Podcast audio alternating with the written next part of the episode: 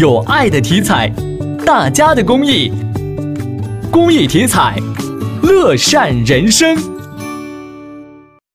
伴随着飞机的阵阵轰鸣声，观景区摄影爱好者手中的长枪短炮也不时发出按下快门的声音。中国摄影家协会会员、航空爱好者张先生告诉记者，今年已经是他第二次来到郑州航展，相比去年，航展的软硬件实力都有所提升。同时，对郑州航展的未来充满希望。整个环境啊，比去年就好多了。在这一方面，作为一个大型的航展吧，这方面这个软件实力啊，正在一步一步提高。通过这个航展这么一个平台，提升咱们郑州的形象。我是一个军事爱好者，实际上我更期待的是有军用航空这一系列的设备进来更好一点。从第一届郑州航展开始，郑州电台新闻广播主持人、航空爱好者宋伟就参与到航展的采访报道中来。他说，今年郑州航展的亮点颇多，呈现出规模大、品质高等特点。会给前来观展的朋友带来满满惊喜，尤其是每天傍晚的晚霞飞行音乐秀。我远在这个西安的朋友就一块儿过来到我们这儿，提前来进行拍摄，拍到了这个夜间的飞行表演的这个照片，因为它拉了有那个焰火，特别的漂亮。以往的飞行表演一般情况下都在白天，晚上的时候很少有这种表演。像丈街的这个天气啊，非常的好，视野非常的开阔，在傍晚的晚霞的这个映照之下，我觉得看这个飞行表演应该是非常的漂亮。国家飞行解说员、资深航空爱好王国新今年已经是第四次解说郑州航展中的飞行表演了。他表示，郑州航展汇集了世界上顶尖一流的飞行员、飞行表演队参与，